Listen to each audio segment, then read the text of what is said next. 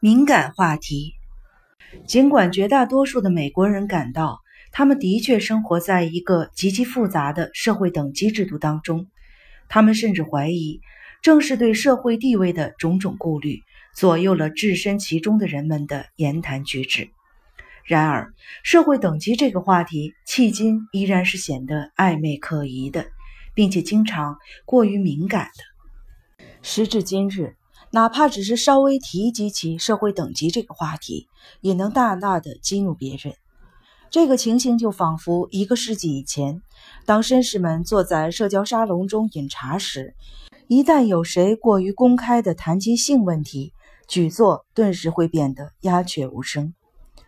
最近有人问我正在写些什么，我回答道：“一本关于美国社会等级的书。”这时，人们总是会先紧一紧自己的领带。然后偷偷地瞥一下袖口，看看那里的磨损程度。几分钟之后，他们便会悄悄地站起身来走开。这不仅仅由于他们怀疑我是个社会等级的暗探，还仿佛我刚才的话说的是我正在写一本书，想鼓励人们用右海豹的尸体痛打右颈，直到他们断气。自从手写这本书以来。我已经数次经历了 R.H. 托尼洞察到的一个可怕的真理。他在《平等》一书中写道：“等级这个词会引起种种令人不快的联想，所以只要在这个话题上稍作逗留，就会被理解成为精神变态、记恨和充满偏见的症状。尤其是在美国，等级这个概念相当的令人尴尬。”社会学家保罗·卢布姆伯格在他的作品《衰落时代的不平等》中写道：“干脆把社会等级称为在美国糟践的思想。”此话可是不假。通常，哪怕是这个话题刚刚被触及，人们就开始变得烦躁不安。当两名采访人问一位妇女，她是否认同这个国家存在不同的社会等级时，她回答道：“这是我所听到过的最最肮脏的字眼。”当另一位男士被问及同一个问题时，他变得很有些愤懑。社会等级应该被彻底的消灭，这话脱口而出。实际上，在面对这个问题时，人们恰恰会暴露他们对社会等级的敏感。越是感到烦恼和愤怒，越说明等级的存在是真实和严酷的。如果谁容易变得非常的焦虑，这种倾向暗示你是一名中产阶级，你非常担心自己会下滑一个阶级或两个等级的阶级。另一方面，上层阶级热衷于谈论这个话题，因为他们在这个世上投入的关注愈多，就愈显得地位的优越。平民阶层通然并不介意讨论这个话题，因为他们清楚自己几乎无力改变自身的社会地位。所以，对他们而言，整个等级问题几乎就是一个笑话。上层阶级空洞的贵族式的自命不凡，不过是一种愚顽和妄自尊大；而中产阶级的焦虑不安和附庸风雅，则令人生厌。事实上，对社会等级高度敏感的，恰恰是中产阶级。有时候，他们甚至会被这个问题吓得要命。在某图书馆的一册由罗素·林内斯所著的《时尚先锋》中，一位中产阶级的代表人物留下了他的痕迹。此书有一页以屈尊俯就的态度论及中产阶级那不可靠的装饰品味，然后冷嘲热讽地将他们和另一些阶级更为高级的和精致的艺术行为做了一番比较。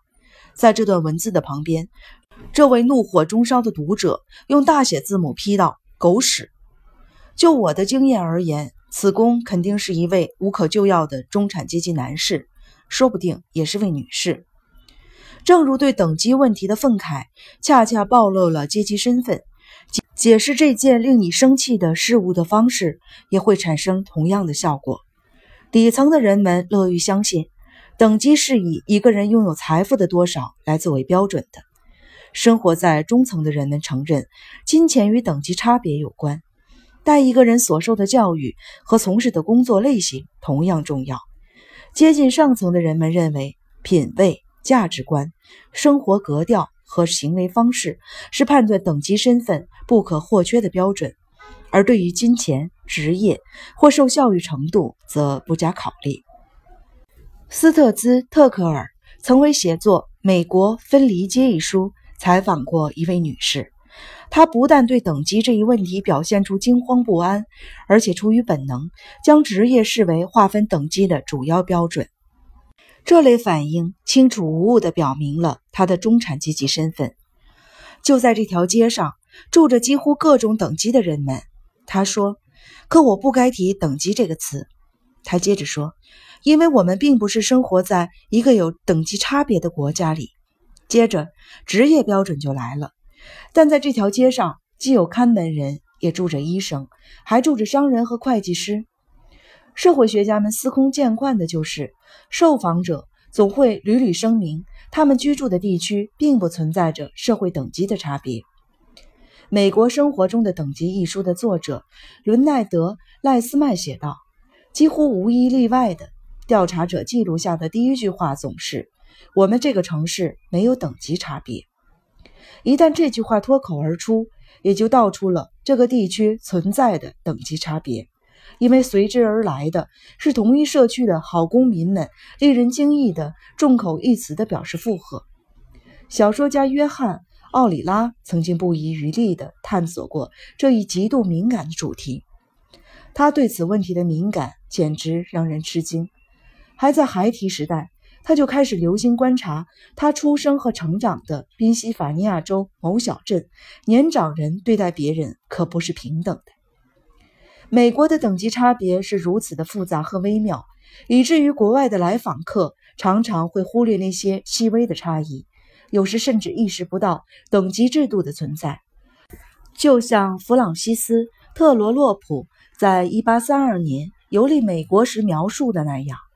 平等的神话真是威力无边。政府面对这个问题是相当的尴尬。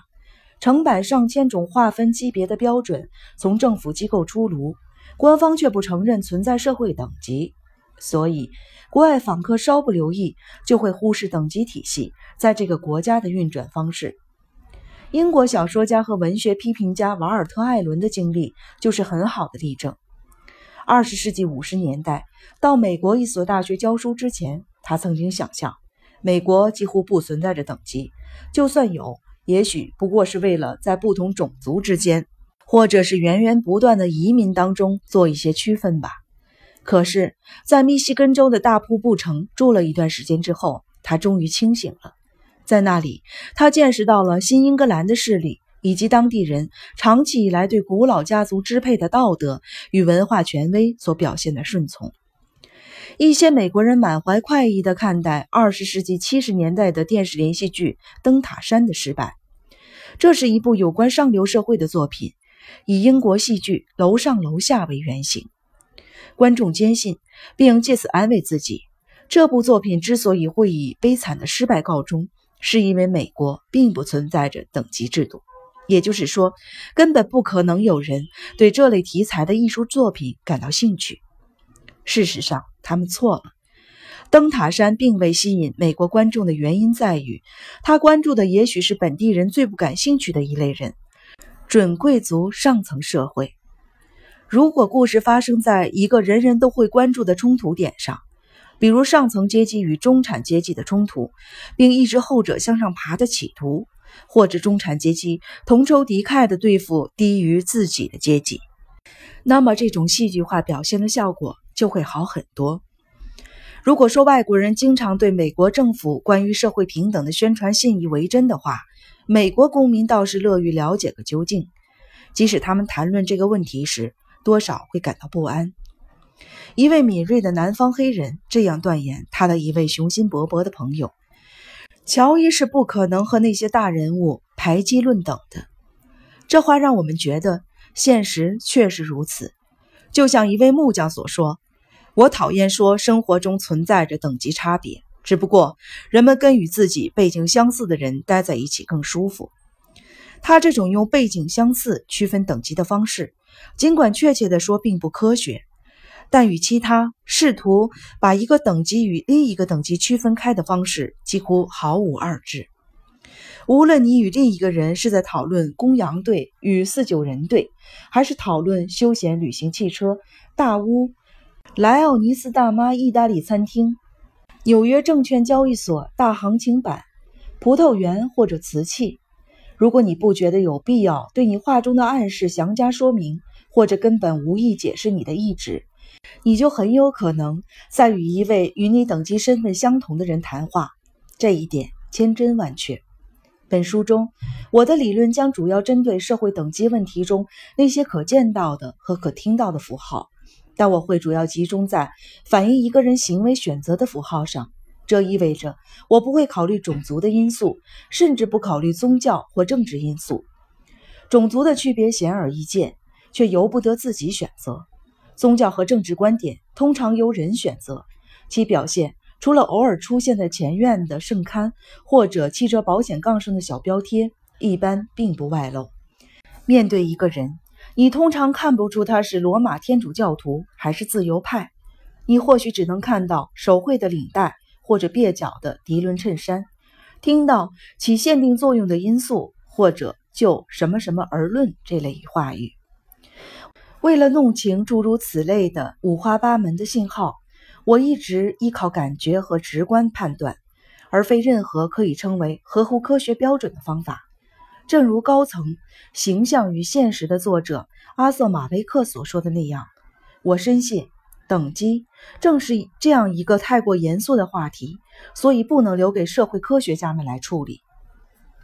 等级尤其应该成为一个严肃的美国的话题，因为在这里我们并没有一个世袭的头衔。地位和荣誉的体制可以从容展开分析。每一代人都不得不重新界定等级体系。这个社会比世界上任何其他社会都要变化得更快，而且几乎是独一无二的。美国人会因为在这个社会立足何处的问题而困惑不安。二十世纪三十年代赋予人们等级身份的种种事物：打高尔夫球穿的白色亚麻布绑腿灯笼裤。镀铬的鸡尾酒摇晃器，白色滚边马甲，说的委婉些，已是明日黄花，不可能在今天起什么作用了。身处一个速变而非传统的社会，美国人发现，与大部分的欧洲人相比，他们更难于了解自己立足何处，而另一桩迫在眉睫的事情——去行动，又显得尤其的重要。我该怎么做？纽约市长考克曾经大声地追问，他的大多数听众都心有戚戚，感觉他恰到好处地提到了一个有代表性的美国式的问题。